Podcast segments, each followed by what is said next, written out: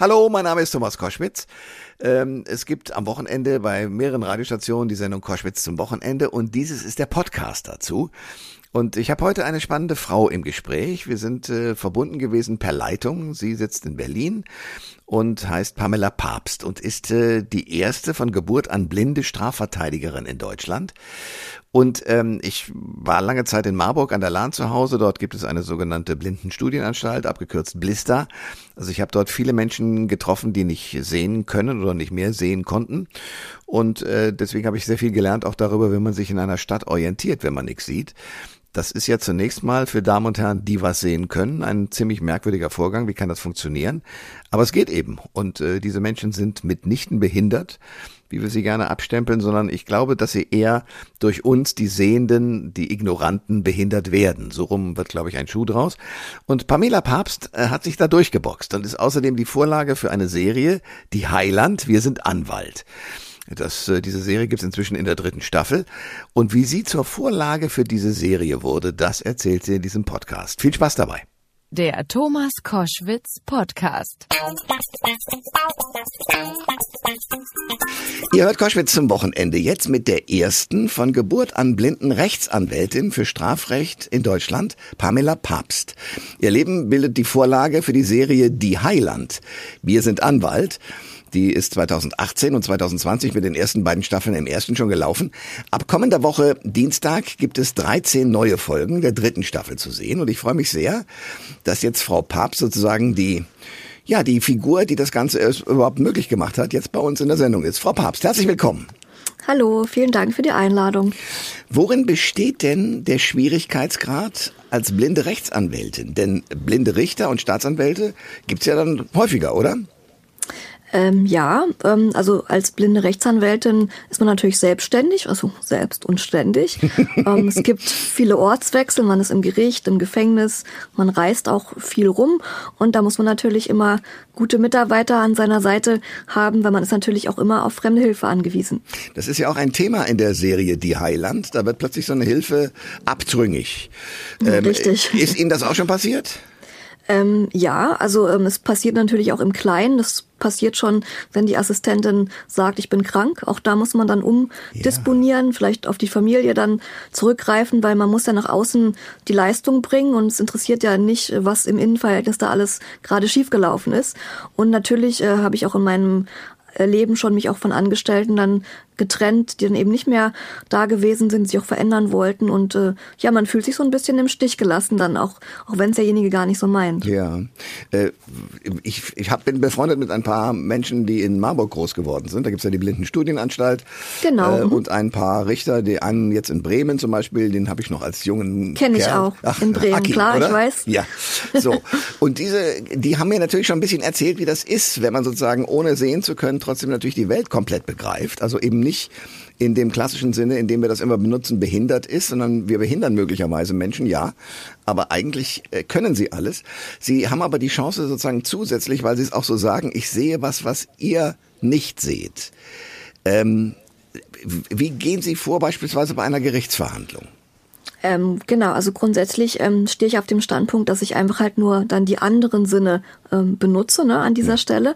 Und in einer Gerichtsverhandlung ist es zum Beispiel so, auch wenn ich die Leute nicht sehen kann, äh, der Richter, der Staatsanwalt, alle haben ja ihren festen Sitzplatz.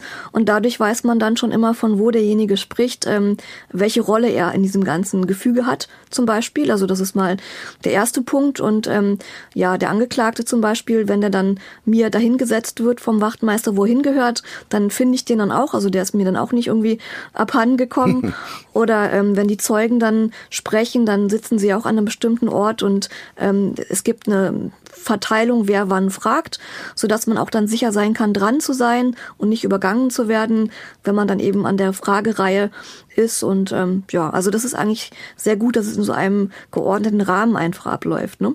Deswegen sind Sie gerne Rechtsanwältin geworden? Ähm, ich wäre ja ursprünglich auch sehr gerne Richterin geworden. Strafrichterin ähm, ist mir leider nicht möglich aufgrund einer Gesetzesformulierung, die halt blinden Menschen das Strafrichteramt ähm, verweigert. Ach, warum? Und ähm, äh, in einem Gesetz steht halt drin, das Gericht schöpft das Urteil aus dem Inbegriff der Hauptverhandlung und es gibt ein Gerichtsurteil, woraus sich ergibt, dass dazu auch das Sehen gehören soll. ist natürlich völliger Quatsch, weil, ähm, also ist es nicht notwendig, aber an dieser Rechtsprechung kommt man eben nicht vorbei. Und äh, so dass eben diese Tätigkeit mir dann versagt war und ähm, als ich damals eingestellt werden wollte, war die Einstellungspolitik recht streng. Heute ist es alles ein bisschen lockerer und deswegen bin ich halt damals dann selbstständig geworden auch. Pamela Papst ist äh, bei Koschwitz zum Wochenende die äh, erste von Geburt an blinde Rechtsanwältin für Strafrecht hier in Deutschland. Und, das ist das Entscheidende, die Vorlage für eine Serie, die ihr wahrscheinlich alle schon mal geguckt habt, nämlich Die Heiland. Wir sind Anwalt. Wie sind denn äh, die Macher dieser Serie auf Sie zugekommen damals? Ähm, also angefangen hat es eigentlich im Prinzip ähm, mit meiner Biografie. Also 2014 ist ja meine Biografie. Ich sehe das, was ihr nicht seht, ja. ähm, erschienen. Ähm, das ging dann wiederum auf Zeitungsartikel ähm, zurück, weil ich eben ja entdeckt wurde sozusagen auch dann von der Presse und ähm, durch diese Buchveröffentlichung gibt es natürlich auch immer ähm, Institutionen, die ähm, die Filmrechte auch vermarkten und so weiter. Und ähm, dadurch ist es entstanden, dass eben dann auch Leute da waren, die gesagt haben, das müsste man noch mal irgendwie auf den Bildschirm bringen. Und der RBB, der damals Liebling Kreuzberg auch hatte, unter seiner Krug, Federführung ja. Ja. mit Manfred Krug, genau, die haben dann gesagt, Mensch, seit Manne Krug ähm, hatten wir das nicht mehr im Abendprogramm und die waren dann quasi da so ein bisschen die Vorantreiber, die gesagt haben, wir würden gerne Serie ins Leben rufen ähm, mit einer blinden Rechtsanwältin und ähm, so ist das im Grunde dann entstanden. Haben Sie sich geehrt gefühlt, dass Ihr Lebensweg quasi Hauptteil einer Serie werden soll und geworden ist? Ähm, naja, geehrt ist immer so ein bisschen, hm. ähm, ähm, also ich finde es auf jeden Fall mega cool. Also ich freue ja. mich riesig drüber ja. und es ist ein geniales Hobby. Ich sage immer mein Haus, mein Boot, meine Serie, ja. ja das können die wenigsten von also, sich sagen. Sensationell. Also es, genau. es ist schon, es ist schon toll und ich möchte es auch nicht mehr missen, muss ich ehrlich sagen. Es ist schon, ist schon toll. Weil man bewirkt ja auch so viel damit. Also es geht ja nicht darum, dass man selber äh, geehrt äh, wird oder so, sondern es geht ja darum, dass wir damit auch was bewegen einfach und, und das ist halt das, das Tolle an der Sache. Sache. Ja, ne? also Die Highland ist ja die erste und bislang einzige Serie mit einer weiblichen berufstätigen blinden Hauptfigur im deutschen Farbfernsehen. Allerdings Richtig. haben auch Netflix und Amazon Prime jetzt äh, teilweise neue Richtlinien, äh, Richtlinien verkündet, um das Thema auch mehr sozusagen auf den Schirm oder auf die Leinwand zu bringen. Was glauben Sie, warum ist es für Filmschaffende bislang immer noch nicht Alltag, Menschen, die möglicherweise nicht sehen können oder auch nicht hören können oder irgendwas nicht können, aber deswegen ja trotzdem am Leben teilnehmen, nicht zu nehmen? Ähm, na, es ist so, ähm, dass ja in der Vergangenheit dann immer, wenn eine Behinderung eine Rolle gespielt hat, wobei ich mich selber jetzt nicht behindert äh, fühle, ja, mhm. ähm, dass da immer erzählt wurde, wie derjenige das bekommen hat durch einen Unfall oder wie auch immer und wie er mit, mit diesem Schicksal dann eben umgeht und so. Und ähm, die Romi ist halt das erste Mal ähm, eine Person, wo es als Teil ihrer Persönlichkeit erzählt wird, ähm, wie ich immer sage. Und ich denke, dass da auch ein gewisses Umdenken auch jetzt stattfindet und ähm, auch stattfinden muss. Und es, es wurde bisher einfach nicht als wichtig erachtet. Also warum ähm, soll der, der Verkäufer ähm, im Rollstuhl sitzen oder warum soll die Sekretärin ähm, blind sein? So nach dem Motto, es bringt ja die Geschichte nicht voran. Ja, es ist ja für die Geschichte dann nicht wichtig vielleicht, aber auch gerade das ist ja das, was wir jetzt wollen neuerdings. Ne? Pamela Papst ist äh, Rechtsanwältin für Strafrecht in Deutschland und bei Koschwitz zum Wochenende und wir reden über ein spannendes Leben, das äh, eine Vorlage ist für eine Serie, die Heiland, wir sind Anwalt. Ähm, wie bringen Sie einen Menschen, und ich vermute mal, Sie tun das, weil Sie auch beratend vielleicht da einwirken bei der Serie, wie bringen Sie einen Menschen, der sehen kann, bei, zu spielen, so als ob man nicht sehen könnte? Ähm, also ich coache ja die Schauspielerin. Ähm, inzwischen kann sie natürlich schon wahnsinnig viel, weil sie ist jetzt ja dann auch schon, wenn die Serie vorbei ist, 25 Folgen dabei. Ähm, also das Wichtigste ist natürlich der Blick, ähm, dass sie eben keinen Blickkontakt aufnehmen kann. Also äh, Christina, die das spielt, ähm, hat sich das selber so ein bisschen überlegt, wie sie das macht. Das habe ich ihr in dem Sinne jetzt gar nicht vorgegeben, dass sie halt den Kopf so wie wie, wie angenagelt äh, so, so hat, ne? dass sie halt mit dem Kopf nicht irgendwie mitgeht. Ähm, mhm. So hat sie es mir beschrieben. Mhm. Ähm, ich selber zeige ihr natürlich Sachen wie, wie benutze ich den Stock oder wenn ich jetzt im Raum bin, dass ich mich so ein bisschen an den Möbeln langtaste. Also ähm, ich lasse sie eigentlich zugucken, was ich mache, wie ich es mache und hoffe, dass sie sich einfach möglichst viel davon noch abguckt. Ne? Wir reden von Christina Artenstedt, Richtig. die jetzt äh, die Hauptdarstellerin, also sie quasi in der Serie verkörpert. Mhm. Erzählen Sie mir eins, ich versuche mir vorzustellen, Rechtsanwältin äh, und ich habe einen Freund, äh, der, wenn ich immer irgendwelche Sorgen hatte, blendende Informationen für mich hatte, weil er mir einfach zuhören konnte, ähm, weil er eben alles mitgekriegt hat, auch meine Stimmungsschwankungen schon an der Stimme und alles Mögliche. Was kriegen Sie im Gerichtssaal mit, was andere nicht mitkriegen? Ähm, ist ein bisschen schwer, weil ich ja nicht weiß, was die, was, was die anderen alles nicht mitkriegen. Aber, ja. aber so, so grundsätzlich, also ich bin natürlich sehr fokussiert ähm, auf das, was die Personen sagen. Ich kann mich nicht ablenken lassen, indem ich aus dem Fenster gucke oder indem ich auf mein Handy gucke, weil mein Handy spricht und das würde man dann auch merken. Hm. Ähm, also das, was Sie halt gerade auch sagen, ich, ich glaube, dass ich sehr fokussiert bin halt ähm, auf diese ganze Situation und dadurch eben vielleicht auch aufmerksam, aufmerksamer bin als Leute, die sich halt ähm, ablenken lassen. Ne? Bei einer Rechtsanwältin und vor Gericht sollte, so ist ja unser Gesetz gedacht, äh, Sympathie und Antipathie keine Rolle spielen. Trotzdem, wenn jemand eine sympathische Stimme oder eine unsympathische Stimme hat oder Art, äh, wie gehen Sie damit um? Ja, also ähm, blinde Menschen sind auch nur Menschen und auch keine besseren Menschen. Also wenn jemand eine unsympathische Stimme hat, ist das für mich dann sicherlich auch ein Punkt, wo man vielleicht einen Vorteil entwickeln könnte. Also bei mir fällt ja dann die Optik weg für Vorurteile. Ja. Ähm, also ich glaube so, ich persönlich bin ein Mensch, der auf jeden Fall auch in der Lage ist, jedem eine zweite Chance zu geben. Also auch wenn man am Anfang vielleicht so denkt, so, hm, er hat irgendwie eine komische Stimme, der ist mir vielleicht jetzt nicht so sympathisch und ich dann mit ihm aber im Gespräch bin und merke, Mensch, oh, der hat's ja voll auf dem Kasten, dass ich dann auch das revidiere und sage, naja, der erste Eindruck war zwar komisch, aber schwamm drüber. So, also das glaube ich auch ist eine Eigenschaft ähm, von, von mir, dass ich die Leute dann nicht da sozusagen in der Kiste stecken lasse, hm. in die ich sie vielleicht erst einsortiert habe. Ja. Äh, welche Leute kommen zu Ihnen? Welche, welche Taten werden von Ihnen ähm, als Rechtsbeistand begleitet? Ähm, also grundsätzlich ist es ein Ritt ähm, durchs ganze Strafgesetzbuch, also von äh, Ladendiebstahl, Betrug, äh, Körperverletzung, Mord und Totschlag, Raub, Brandstiftung, äh, Betäubungsmitteldelikte, auch viel, also Handel treiben mit Betäubungsmitteln. Ähm, also ich habe keinen Schwerpunkt jetzt im Steuerstrafrecht und auch keinen Schwerpunkt im Wirtschaftsstrafrecht. Ähm, gefällt mir einfach nicht so, aber ich habe auch Leute schon in Steuerstrafsachen verteidigt. Da würde ich dann eher mit dem Steuerberater vielleicht gemeinsam das dann machen. Ähm, aber ansonsten, wie gesagt, alles so bunter Blumenstrauß. Ja, wobei ich mir vorstelle, da kriegen Sie doch sehr viel Elend mit, oder? Also war da schon mal ein Mörder drunter und Sie wussten, der ist es eigentlich, aber Sie müssen ihn trotzdem verteidigen? Ähm, also ist absolut so. Also natürlich ähm, hat man einen großen Einblick in die ganze Bandbreite der Gesellschaft, aber das macht es ja auch gerade so spannend. Also dass eben auch arme Leute kommen, Prostituierte kommen, Obdachlose ähm, kommen, wirklich auch alle Nationalitäten. Ähm, es ist halt sehr bunt und auch sehr vielfältig. Und ähm, also ich hatte auch schon Leute, die getötet haben, klar. Ähm, ich hatte auch Leute natürlich, die es gewesen sind, die mir auch gesagt haben, sie sind es gewesen. Okay. Und es dann darum ging, eben, dass derjenige gefragt hat, und wie hoch ist die Wahrscheinlichkeit, dass es nicht rauskommt. ähm, es ist dann auch nicht rausgekommen. Okay. Also der hat dann auch einen Freispruch bekommen, derjenige. Wow. Ähm, aber ich sag mal, wenn man das nicht aushalten kann, also ich darf halt niemanden seiner gerechten Strafe entziehen. Ich darf halt jetzt nicht irgendwie Zeugen herbeizaubern, die es gar nicht gegeben hat, die den dann irgendwie da rauspauken ähm, oder so. Aber ich muss damit auch umgehen, dass es halt derjenige sagt, ich bin es gewesen und am Ende stellt sich es halt nicht raus. Also der Staat muss dem Täter ja die Tat sozusagen beweisen.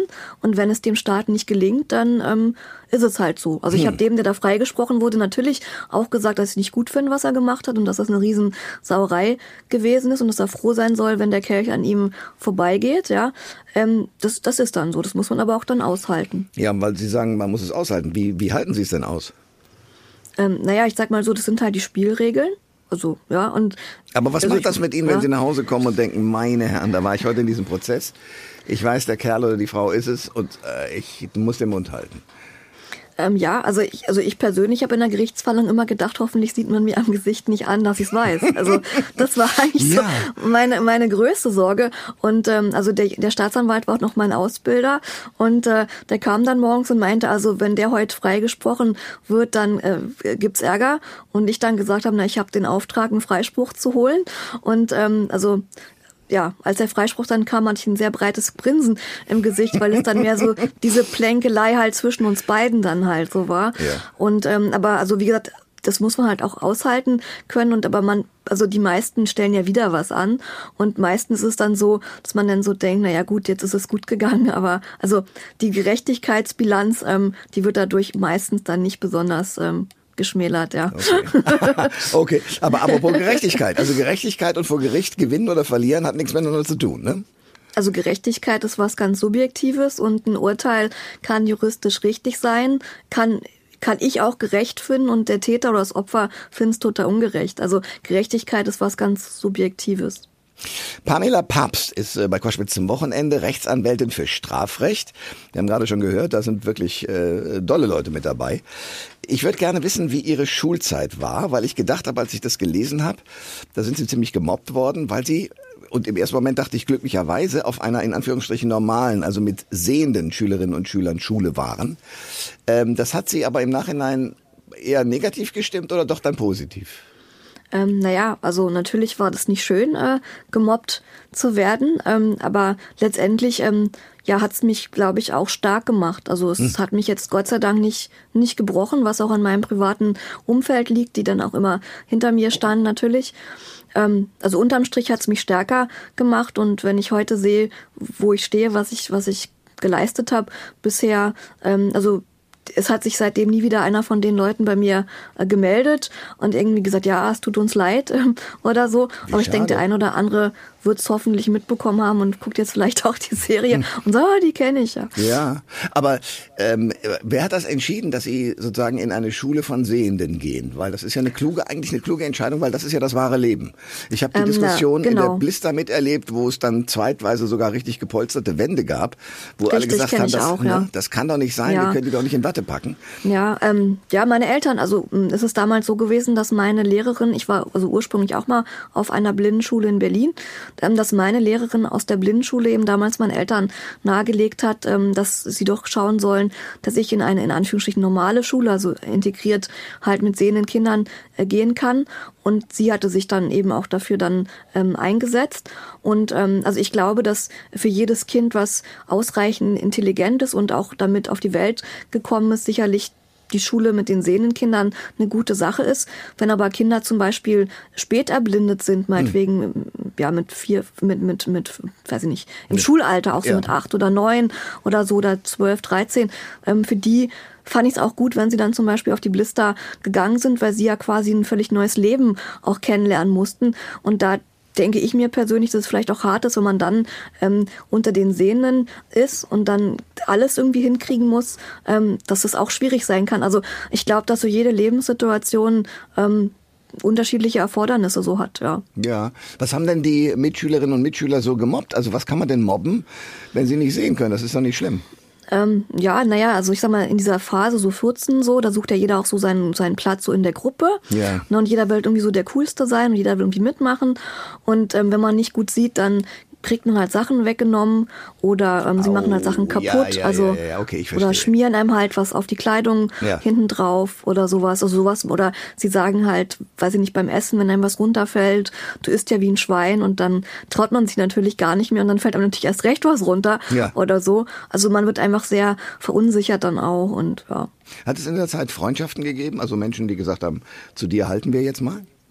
Ähm, also es gab äh, Leute, die halt hinterm Rücken hint, äh, zu mir gehalten haben, aber also vorne rum dann eben zu den anderen gehalten haben. Ah, ja, ja, ähm, es gab Leute, die nicht zu mir gehalten haben und es gab halt auch Leute, die dann eben, also ein, zwei, die dann trotzdem so zu mir gehalten haben. Aber es war halt durchaus auch recht schwierig dann, ja. Pamela Papst ist Rechtsanwältin äh, für Strafrecht und ist sozusagen das Vorbild, man sagt heute im Englischen das Role Model äh, für die Serie Die Highland. Wir sind Anwalt. Haben Sie eine Ahnung, warum das eigentlich Die Highland heißt? Ähm, ja, also das habe ich natürlich auch gefragt, weil man muss ja schließlich wissen, wo das herkommt. Ja, ja. Ähm, also die Highland kommt daher, dass ich ja Papst heiße, also wie der Papst, Ach, aber anders geschrieben. Dinge, ja klar. und und äh, und Papst und Highland, ähm, also daher kommt die Verbindung und die Rumi. Äh, das hat mich auch damals interessiert. Die Rumi kommt halt daher, also inspiriert quasi von von Rumi Schneider, dass die Rumi quasi so die Prinzessin halt von den Eltern ist, die halt um so umsorgt und umhegt und umpflegt wird und dann im Prinzip halt so halt was Großes startet. So. Also das soll wohl so die ähm, damaligen Drehbuchschreiber, das soll wohl die, der Ursprung sein dessen. Ja, wir beide sehen uns im Moment auch nicht, weil wir der eine sitzt in Berlin, also Sie und ich sitze in Frankfurt. Das würden wir auch nicht, wenn wir nebeneinander sitzen. das ist der Spruch meines alten Freundes Gummi, der immer sagt, wenn ich frage, wann sehen wir uns wieder, ich habe dich noch nie gesehen. Ähm, ich sag auch immer, wann sehen wir uns wieder, aber den Spruch, ich habe dich noch nie gesehen, würde ich durchaus auch raushauen. Also ich finde blinde blinden ja, Witze auch richtig cool ja. und ja, ich habe den gleichen Humor, macht auch sonst alles keinen Spaß, so, oder? Ganz genau, so sehe ich es auch. Wie ist denn, wie ist denn aber ihre ihre Mediennutzung? Also wir beide sind jetzt im Radio und ich finde es extrem angenehm, dass man tatsächlich nur Stimmen hört. Ähm, Fernsehen, weiß ich, geht dann irgendwie mit Untertiteln und kurzen Erklärungen, was man in der Szene sieht. Aber gucken Sie viel fern? Ähm, also grundsätzlich erstmal ähm, sage ich auch Fernsehen. Also weil ich es blöd finde, die Wörter anders zu benutzen. Das macht Ihr Freund da wahrscheinlich ganz genauso. Ja. Weil Fernhören, es geht ja gar nicht. Also das klingt einfach total blöde, ja? ja. Oder auf die Uhr gefühlt oder so, geht auch gar nicht. Ähm, nee, also ähm, Fernsehen tue ich auch. Ähm, mal mit Audiodeskription. Also das sind ja diese akustischen Untertitel, wie Sie es gerade beschrieben haben. Oft auch ohne Audiodeskription. Es gibt auch Sachen, die sind so, ähm, ja, ähm, redelastig, da braucht man jetzt gar nicht unbedingt ja. diese, diese Untertitel.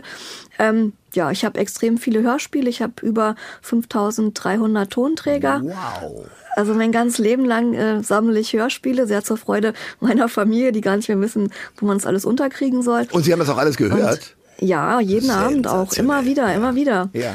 Und, ähm, und natürlich, also Computer, also ähm, der Computer spricht mhm. und liest halt die ähm, Seiten, die Internetseiten vor oder die Texte, die ähm, digitalisiert sind, also die Word-Dateien, die PDF-Dateien. Ähm, das spielt auch im Alltag eine große Rolle, dass man eben einfach sich das alles vorlesen kann. Ähm, so Social Media mache ich gar nicht, also ähm, so Instagram und, und äh, Facebook und so, ist, nee, das mache ich alles nicht da und brauche ich auch irgendwie nichts. nicht. Also da verpasst man ja. wirklich gar nichts. Aber ich telefoniere gern, also ja. ja. Sehr gut. Spannende Frau, die sozusagen das Vorbild ist für die Heiland. Wir sind Anwalt. Äh, jetzt äh, am Dienstag gibt es wieder einen neuen Start, 13 neue Folgen der dritten Staffel zu sehen. Und äh, Pamela Papst ist sozusagen die Frau, auf der diese Serie fußt. Und ich freue mich sehr, dass wir heute gesprochen haben. Danke für das Gespräch. Sehr gern. Vielen Dank für die Einladung. Alle Informationen zur Sendung gibt es online auf thomas-koschwitz.de.